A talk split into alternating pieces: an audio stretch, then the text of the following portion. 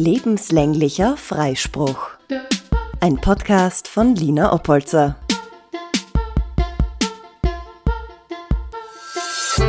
Heute mit dem Thema Körpersprache oder wie mein Körper meine Sprache prägte.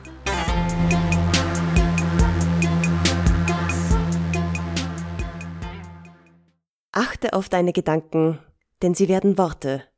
Achte auf deine Worte, denn sie werden Handlungen. Achte auf deine Handlungen, denn sie werden Gewohnheiten. Achte auf deine Gewohnheiten, denn sie werden dein Charakter. Achte auf deinen Charakter, denn er wird dein Schicksal. Ein Zitat aus dem Buch Talmud, das den Beginn und die Grundlage dieser heutigen Podcast-Folge darstellt. Ich möchte nun wie gewohnt persönlich werden. Ich beschäftige mich, seit ich denken kann, mit meinem Körper, wie ich wahrgenommen werde, wie ich ihn bewege, wie ich meine Abläufe, Gedankengänge und Produktivität verbessern kann, wie ich kommuniziere mit mir selbst und mit meiner Umwelt. Ich lege sehr viel Wert auf einen guten Umgang, da ich auch möchte, dass mit mir gut umgegangen wird. Achte auf deine Worte, denn sie werden deine Handlungen. Worte und Sprache haben bereits sehr früh Auswirkungen auf mich und meine Entwicklung gehabt. Ich war ein sehr fröhliches Kind, sehr kreativ und verspielt. Vielleicht zu aufgeweckt für diese Gesellschaft? In meinem Tun wurde ich sehr oft gemaßregelt, von Lehrern, Familie und ganz oft von wildfremden Personen. In der Volksschule wurde mir gesagt, dass ich zu lebendige und ausschweifende Gedanken habe und dass das nicht normal sei, achtjährig. In einem zweiwöchigen Ferienlager bekam ein Mädchen ein Care-Paket zugeschickt, eine Sporttasche voller Süßigkeiten und Snacks. Prahlerisch erlaubte sie manchen Kindern einen Snack auszusuchen. Ich griff nach einer Süßigkeit und sie sagte zu mir, du bist doch eh schon fett genug. Zehnjährig. Im Gymnasium wurde ich aufgrund meines Aussehens von Buben gehänselt und Godzilla genannt. Anlass für mich, Schule zu wechseln. Aber die Gedanken, dass etwas mit mir nicht stimmte, hörten nicht auf. 14-jährig. Eigentlich sollte ich doch heulend in einer Ecke sitzen. Nun, ich möchte es nicht leugnen, das habe ich oft. Das Gefühl der Einsamkeit, nicht selbstständig über mein Wesen und meine Handlungen entscheiden zu dürfen, im Hinterkopf immer die drohenden Maßregelungen, Gedanken und Worte, die ich an mich selbst gerichtet hatte, machten es nicht gerade leicht. Ich begann mich konkret mit meinem Äußeren zu beschäftigen, bis es zur Sucht wurde. Die Magersucht ist eine ganz düstere und einsame Krankheit. Sie isoliert, man grenzt sich noch weiter ab, lässt nichts an sich herankommen, keine Emotionen, keinen Kontakt, kein Licht. Man stumpft einfach komplett ab. Für eine kreative, einst lebendige und aufgeweckte Person die Wände in den Abgrund. Menschen begannen wieder über mich zu reden, ich schämte mich wieder für mein Äußeres. Ich war wieder falsch. Wieder waren es einschneidende Worte, die mir den Anstoß aus der zwanghaften Körperkontrolle gaben.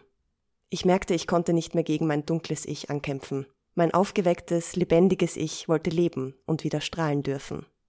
Ich war zu diesem Zeitpunkt in einer Modelagentur unter Vertrag. Mein dunkles Ich hielt sich an den zunächst vielversprechenden Worten der Agenturchefin fest. Dünn sein macht erfolgreich. Idealmaße 90, 60, 90. 50 Kilo. Das musst du beibehalten. Zu Beginn war das auch alles machbar. So ganz tief drinnen in der Magersucht. Das muss so richtig sein, oder? Mit dem Alter und dem ersten Interesse von Buben aus meiner Klasse begann mein lebendiges Ich mehr und mehr leben zu wollen. Ich nahm etwas zu, was der Agenturchefin gar nicht gefiel. Als ich zum Gespräch gebeten wurde, waren die an mich gerichteten Worte wie das Aha-Erlebnis schlechthin. Ich sei zu fett geworden, so würde ich nicht gebucht werden, den Laufsteg kann ich so vergessen. Ich bekam eine Cardio-Vorgabe und einen Diätplan. Mit dem Plan in Händen kamen mir die Tränen. Ich fing bitterlich an zu weinen und sagte, dass ich das alles nicht mehr kann. Das war's. Meine erste Rebellion, unter Anführungszeichen.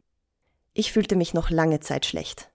Dass ich mich von dieser ach so traumhaften Traumfigur entfernte und mich stückweise wieder traute zu leben. Ich sah nie die Option einer Therapie, wusste aber auch, dass ich sehr stark war und mir all diese Erfahrungen weiterhin Stärke geben konnten. Hass auf die Welt schürte sich in mir. Wut, nie ganz ich selbst gewesen zu sein.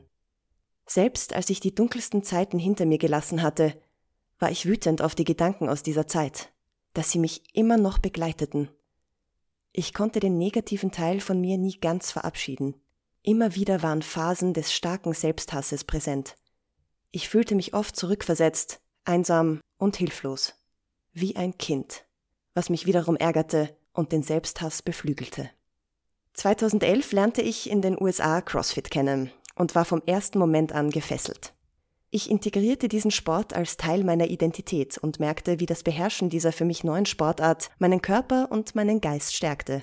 Obwohl ich mich selbst erst an mein muskulöseres Aussehen gewöhnte, machte es mich selbstbewusster. Irgendwann, ausschließlich umgeben von muskulösen Frauen und Männern, wurde der Sport und das einhergehende Aussehen zu meiner Normalität, zu meinem Wohlfühlumfeld. Meine Familie und mein Freundeskreis konnten nichts damit anfangen. Ich will nicht aussehen wie ein Mann. Das findest du wirklich schön? Kraftsport ist nicht gesund. Nun reichte es mir. Ich entschied für mich, dass ich von nun an nicht mehr auf die Meinungen und Aussagen anderer Personen Wert legen konnte und vertiefte den Zugang zu meiner mir Kraft und Vertrauen spendenden Sportart immer mehr. Ich blühte auf. Mit der Trainerausbildung und dem Coachen von Personen merkte ich erst, wie leicht mir der Umgang mit mir zugewandten Menschen fällt und wie gut es tut, zu geben und Wissen zu vermitteln. Nicht nur motivierende Worte in Form von Kommandos oder Abläufen, sondern die damit verbundene Emotion und Lebenseinstellung zu vermitteln. Sie lassen einen sichtbar werden. Es war egal, wie ich aussah, ob ich nun für manche der gefürchtete Muskelberg war, die zu feste. Ich wurde für meine Hingabe geschätzt. Sport hat mir in all der Zeit, trotz der Körperlichkeit, eine Ebene ohne Bewertungen gegeben.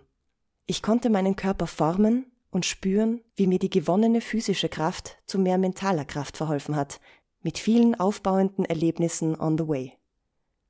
Achte auf deine Gewohnheiten, denn sie werden dein Charakter. Über die letzten Jahre wollte ich immer mehr über Selbstliebe, meine Erfahrungen mit den Themen Sport, Magersucht und Motivation schreiben. Ich konnte damit rasch Anklang finden und merkte, dass meine Erfahrungen Mut machten. Erst mit Hilfe meiner Online-Präsenz konnte ich beginnen, meine körperliche Stärke in seelische Stärke umzuwandeln. I put myself out there, wortwörtlich, mit all meinen vermeintlichen Makeln. Anfangs ungewohnt, ganz offen über Zellulite zu reden und sie zu zeigen, was wohl die Leute dazu sagen.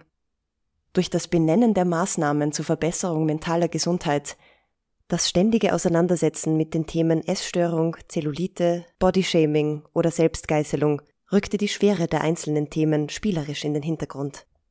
Gepaart mit dem Anklang wurde es immer mehr zur Mission und damit immer mehr zur Normalität, offen über diese Themen zu sprechen, was wiederum sehr vielen Frauen Mut machte, wofür ich wiederum Dankbarkeit und Sinnhaftigkeit verspürte. Meine geschriebenen Worte und meine Sprache formten meine Körpersprache, selbstbewusst, ohne einen Gedanken darüber zu verschwenden, was nun wer über mich denkt. Es war irgendwie naheliegend, dass ich über mein lebendiges Ich, das auf den Umgang mit anderen und der Sprache mit uns selbst Wert legt, den Kreis der Körpersprache mit der Sprecherausbildung schließt.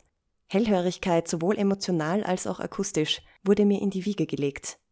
Worte zu formen, sie gezielt an Zuhörer zu richten bedacht und mit dem Ziel, bewegende Inhalte zu vermitteln, um Menschen zu erreichen, die Ähnliches durchleben oder durchlebt haben. Sprache für ein besseres Miteinander, für ein besseres Selbst.